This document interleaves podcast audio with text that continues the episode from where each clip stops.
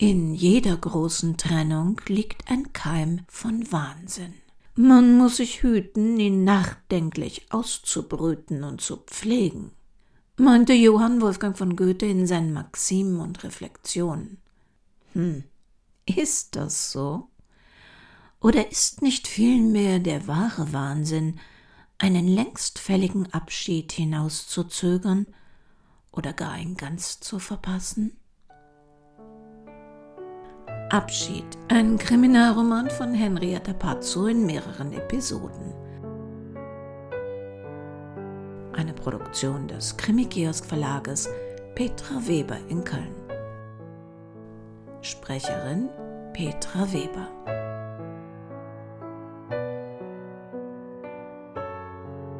Sie hören Episode 2.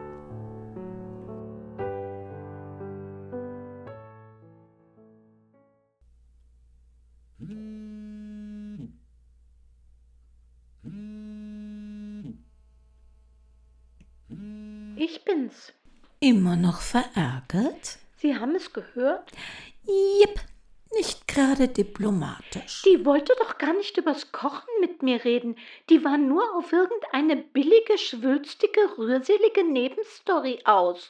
Und da reichten eben Apfel-Thymian-Jus und karamellisierte Maronen nicht aus. Wie läuft's denn so? Super. Klingt irgendwie verhalten. Wieso? Heute eine Runde weitergekommen. Nicht Tagessieger, aber die anderen sind auch sehr gut. Und morgen geht's dann weiter mit Fisch. Und im Büro? Super. Klingt irgendwie verhalten. Nö, alles gut. Kein Stress, alles terminlich im grünen Bereich. Jan ist auf einer Weiterbildung und ich genieße das schöne Herbstwetter. Neue Kunden? Nun genießen Sie doch erstmal Ihren Wettbewerb. Hier läuft alles in geregelten Bahnen. Und nein, kein neuer Auftrag. Ja, ich schließe jetzt ab und werde eine Pizza mit Lambrusco genießen. Denken Sie an Ihre Kopfschmerzen. Wollen Sie sich nicht mal einen vernünftigen Nein, ich mag den. Sie dürfen gerne Ihre edlen Schnäpse und Weine kosten und ich mag diese süße Brause. Und darauf kommt es schließlich an. Und falls nichts mehr ist, ich muss Schluss machen, der Hausmeister braucht den Schlüssel für die Mülltonne morgen früh und den muss ich ihm noch geben. Also, weiterhin viel Glück.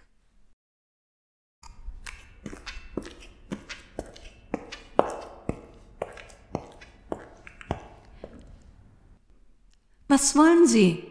Sie folgen mir bereits seit ein paar Minuten. Guten Abend. Ich, ich weiß, es ist spät und ich habe keinen Termin. Aber aus gutem Grund muss ich noch heute Abend mit Ihnen sprechen. Und warum vereinbaren Sie dann keinen Termin? Ich reagiere allergisch darauf, verfolgt zu werden. Ich hatte gehofft, Sie heute noch im Büro anzutreffen, aber Sie traten gerade aus der Türe und ich kann nicht bis morgen warten. Und für sowas wurde das Telefon erfunden. Wir hätten anrufen können. Ich möchte, dass wir uns bei diesem Gespräch in die Augen sehen. Das tun wir ja jetzt. Was wollen Sie? Meine Tochter Sophia wird morgen mit einem Auftrag zu Ihnen kommen. Ah, lassen Sie mich raten. Und Sie möchten, dass ich den nicht annehme. Oh, oh doch, ich bitte Sie sogar dringend, dies zu tun. Dann verstehe ich jetzt Ihren Auftritt hier nicht. Dieser, dieser Auftrag betrifft mich. Meine Tochter Sophia wird Sie bitten, herauszufinden, wer Ihr leiblicher Vater ist. Das ist so verwirrend, dass es schon wieder reizvoll ist. Ich fasse mal zusammen. Sie sind die leibliche Mutter von Sophia, die mich morgen bitten wird herauszufinden, mit wem Sie neun Monate vor ihrer Geburt Sex hatten. Und statt ihr das selbst zu verraten, bitten Sie jetzt mich, das herauszufinden, weil Sie selbst nicht wissen, wer Ihr Erzeuger ist oder warum? Oh, oh nein, das weiß ich sehr genau. Ja, ja dann verstehe ich Sie nicht. Meine Tochter ist im Prinzip ein sehr glücklicher Mensch. Mehr kann man sich für sein Kind nicht wünschen. Sie hat vor kurzem ihren Adoptivvater verloren und ich denke, man sieht, dass es mir auch nicht gut geht. Ja, und trotzdem erschließt sich mir Ihr Anliegen nicht. Heute im Radio, da hat Ihre Partnerin ein kratzbürstiges Interview gegeben. Das gefiel meiner Tochter. Sie mag starke Frauen, die sich nichts gefallen lassen. Vielleicht ein Grund, weshalb sie sich schwer mit mir tut. Jedenfalls hat sie sie sofort geguckt und mir dann mitgeteilt, dass sie morgen früh einen Termin bei Ihnen machen wird, wenn ich ihr nicht sage, was sie wissen will. Und immer noch verstehe ich nicht, was Sie von uns wollen. Was wird so ein Auftrag, den meine Tochter Ihnen geben wird, kosten? Schwer zu sagen, das ist zeit- und aufwandsabhängig. Mehr als 10.000 Euro? Das wäre schon sehr aufwendig. Hat Ihre Tochter keine finanziellen Mittel? Sie könnte und würde jeden Preis zahlen, um zu erfahren, wer ihr Vater ist. Und ich das Doppelte, um es zu verhindern. Dann möchten Sie also doch, dass wir nicht tätig werden. Oh nein, ganz im Gegenteil. Ich habe sie auch gegoogelt. Mir gefällt, was ich über sie und ihre Partnerin lesen konnte. Sie haben ein Gewissen.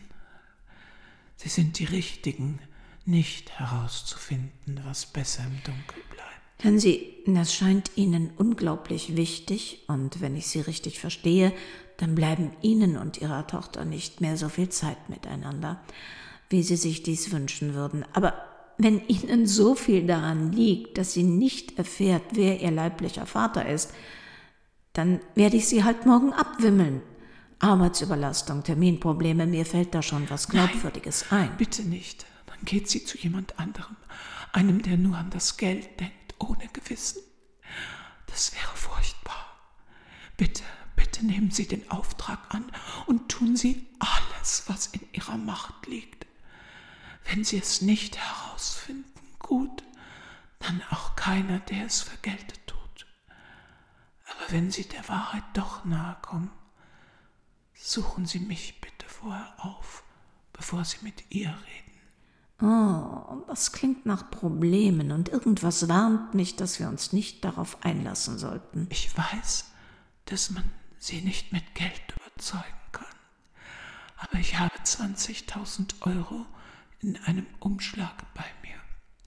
Das Geld wird nach Auftragsabschluss und wie immer der aussehen mag, einem von Ihnen bestimmten Zweck zugeführt. Anonym. Okay, wir machen es so. Ich werde darüber jetzt schlafen. Und sollte Ihre Tochter mich morgen wirklich kontaktieren, dann werde ich Ihren Wunsch im Sinn behalten. Aber ich verspreche Ihnen gar nichts, gar nichts. Ich werde nach meinem eigenen Gewissen entscheiden, ob ich gegebenenfalls und Das reicht mir. Mehr will ich nicht. Danke.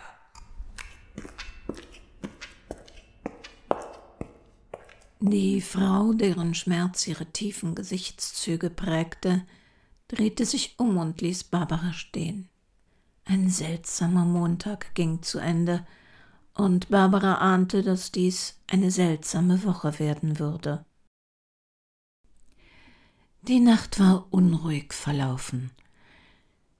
Die vielen Jahre Seite an Seite mit Jan in einem Bett ließen Barbara jetzt schlecht schlafen, wenn er nicht ruhig neben ihr atmend, zuweilen sogar schnarchend lag.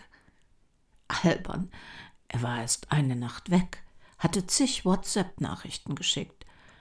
Und trotzdem fühlte es sich so still und leer in der Wohnung an.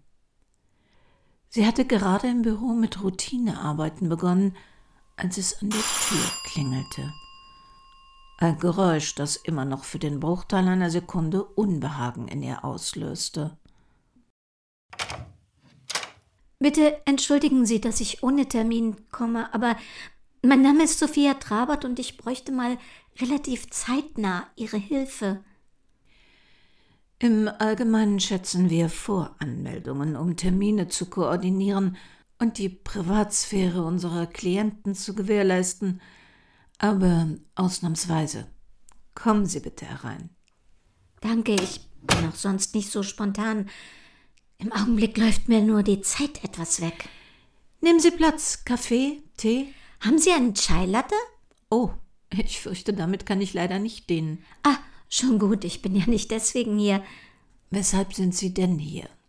Wissen Sie, um mich herum, da verändern sich die Dinge ohne mein direktes Zutun. Menschen, die mir was bedeuten, nehmen unfreiwillig Abschied, sterben.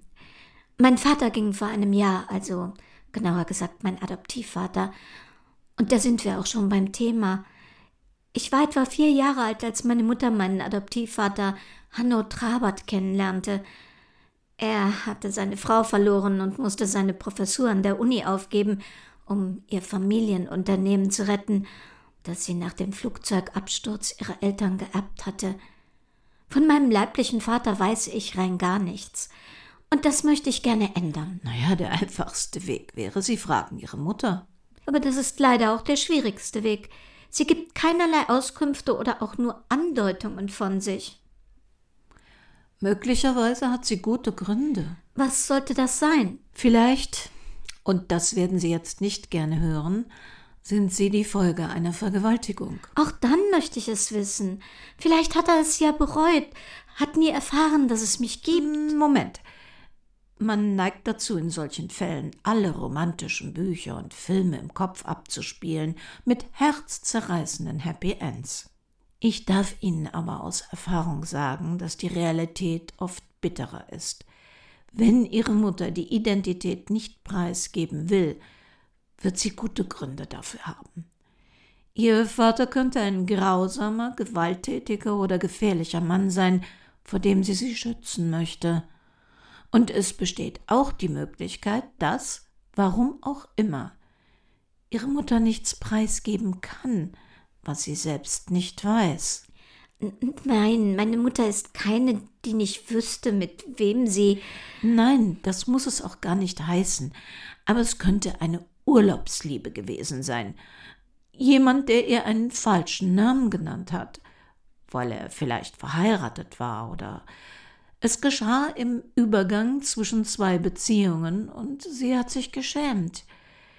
Vielleicht der Ehemann einer Person, die ihr nahe stand und deren Leben sie jetzt nicht zerstören möchte. Es kann tausend wirklich gute Gründe für ihre Mutter geben. Aber für mich gibt es einen guten Grund. Ich muss es wissen. Ich muss wissen, ob ich jetzt wirklich ganz allein bin, wenn auch meine Mutter Ihre Mutter ist krank. Ja, sterbenskrank und ich will einfach nicht allein sein. Sie müssen sich eines klar machen. Selbst wenn wir irgendetwas herausfinden, werden Sie vielleicht trotzdem alleine sein. Er könnte den Kontakt mit Ihnen ablehnen, er könnte Sie verleugnen, und er könnte bereits verstorben sein. Es könnte schlimmer werden, als es jetzt ist.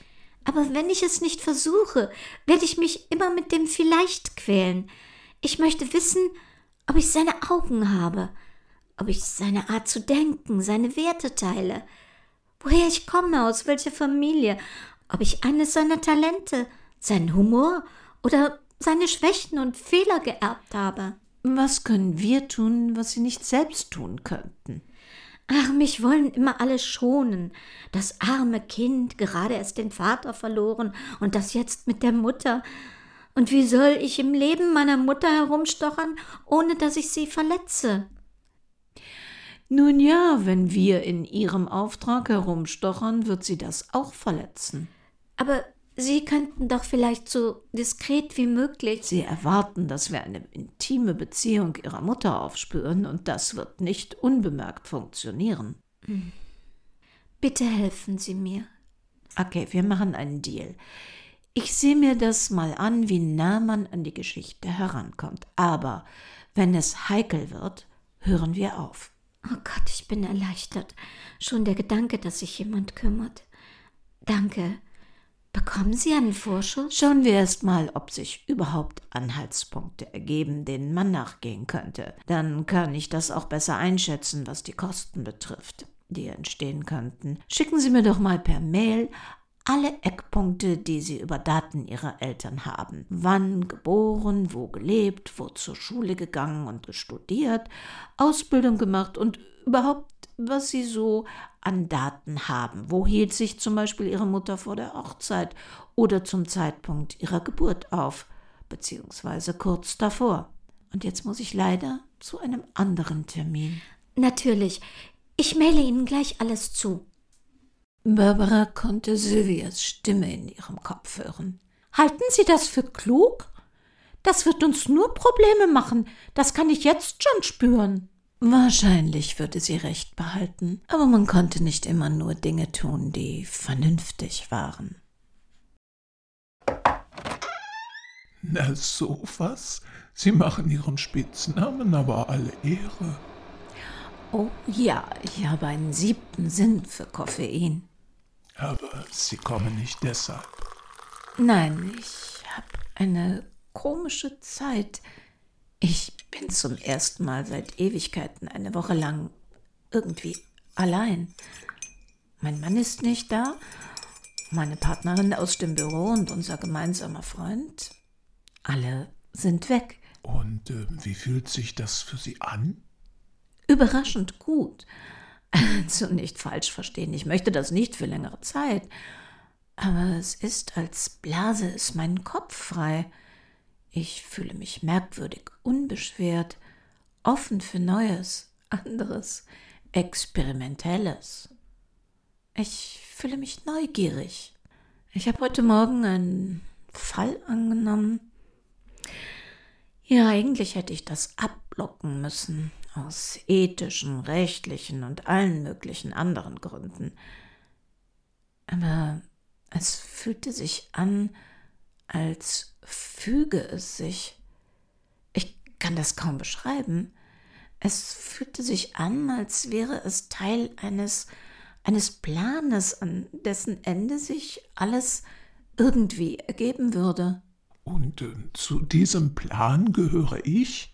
Ja, schon. Ich schloss die Bürotüre hinter der neuen Klientin und hatte das dringende Bedürfnis, zu ihnen zu kommen, das Gespräch mit ihnen zu suchen über irgendwas Verrücktes. Etwas, das mir vielleicht noch nie in den Sinn gekommen ist. Ich heiße übrigens Manott, Barbara Manott. Sie möchten über Adrian reden? Ja, zum Beispiel. Wer war dieser Mann, der mich so gut beobachtet hat und den ich selbst nie gesehen habe? Tja, wer war Adrian? Das wissen wir selbst nicht. Vor ein paar Jahren, da war er plötzlich einfach da. Er buddelte im Kirchengarten und meine Haushälterin, die hat ihn wütend und laut beschimpft, weil sie dachte, er stehle ihre gerade frisch gepflanzten Tulpenzwiebeln. Man muss wissen, sie ist eine Seele von Mensch, aber sehr impulsiv. Als ihr klar wurde, wie bedrohlich sie wohl auf ihn wirkte, hat sie sich entschuldigt und ihn gefragt, was das sollte. Es zeigte sich, dass sie die Zwiebeln falsch herum in die Erde gepflanzt hatte, nicht die richtigen Abstände eingehalten und, wie soll ich sagen, kein korrektes Muster eingehalten hatte. Man muss wissen, dass Marga eher einen schwarzen als grünen Daumen besitzt, und ordentliches Pflanzen ist für sie ein Widerspruch in sich. Sie ist ähm, botanisch eher eine Katastrophe als eine Hilfe. Das war Adrians erster Tag bei uns. Er hat uns nie seinen Namen genannt. Deshalb nannte Marga, meine Haushaltshilfe, in Adrian, nach dem Roman von Otto August Rombach, Adrian der Tulpendieb. Aber er muss doch einen Namen, eine Wohnung, sowas wie ein bürgerliches Leben, eine Familie gehabt haben. Wollten Sie nicht über Verrücktes reden? In Ihrer freien, offenen Woche? Sehen Sie verrückt nicht im Sinne von geistig krank, sondern in dessen wörtlicher Bedeutung. Dinge und Menschen verrücken, einen vermeintlich zugewiesenen Platz innerhalb einer durch andere definierten Normalität verlassen und einen eigenen, den eigenen Bedürfnissen entsprechenden zu finden und einzunehmen. Das war Adrian.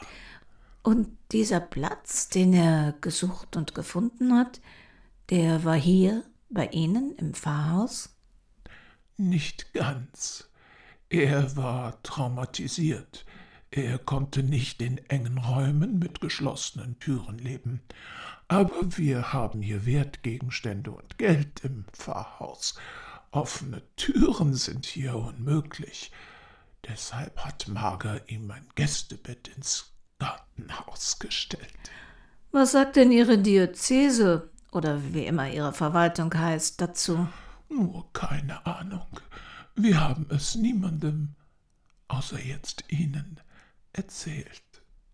Letztlich sitzen da auch nur Angestellte unseres himmlischen Chefs, und ich habe guten Grund anzunehmen, dass es in seinem Sinne war. Wovon lebte er? Essen haben wir hier immer genug, und Kleidung bekam er von uns aus der Spendenkammer. Für seine Tätigkeit als ausgesprochen versierter Gärtner bekam er von Marga und mir einen kleinen Lohn, eigentlich mehr eine Art Taschengeld. Die Sanitäranlagen und Duschen durfte er hier im Pfarrhaus benutzen. Ja, Sie haben bestimmt gegen ein paar Dutzend Gesetze verstoßen. Brandschutz, Arbeitsrecht, Sozialversicherungsgesetz, Kirchenrecht und vieles mehr. Ja, hätten wir das nicht getan, hätte es einen Obdachlosen mehr in den Straßen dieser Stadt gegeben. Adrian mied Unterkünfte wie die Pest. Und wenn er erkrankt wäre? Technisch, rechtlich existierte dieser Mann nicht. Es gab tatsächlich mal eine solche Situation. Ein Gemeindemitglied, ein Arzt half uns. Zum Glück brauchte er keine weitere medizinische Hilfe. Das hätte in der Tat Probleme gebracht. Alles hatte sich gefügt? Ja, manchmal in einer Woche wie dieser fügt sich alles. Aber leider nicht immer. Es ist kein verlässliches Prinzip und dann kann es natürlich auch zu Katastrophen kommen. Warum hat er mich beobachtet? Ich gebe zu, ich mag diesen Gedanken nicht. Ich weiß, ich las damals in der Zeitung, was Ihnen passiert ist. Hier ist gleich eine Trauungsvorbesprechung und ich habe leider keine Zeit. Das lässt sich aber nicht in aller Kürze erklären. Ein Vorschlag. Mir fehlt mein abendliches Gespräch mit Adrian. Hätten Sie Lust, bis zur Bestattung am Freitag morgens hier vorbeizukommen und wir tauschen uns über Verrücktes aus?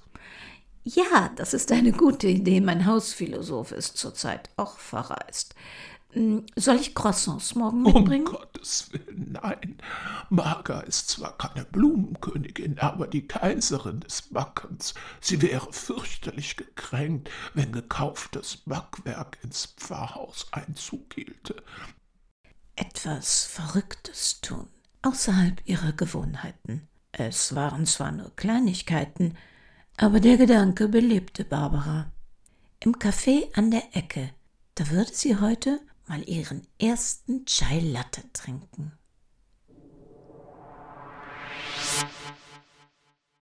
Abschied, ja, ich persönlich habe mich ja schon vor längerer Zeit von dem Gedanken verabschiedet, dass diese Plattformen soziale Netzwerke wären.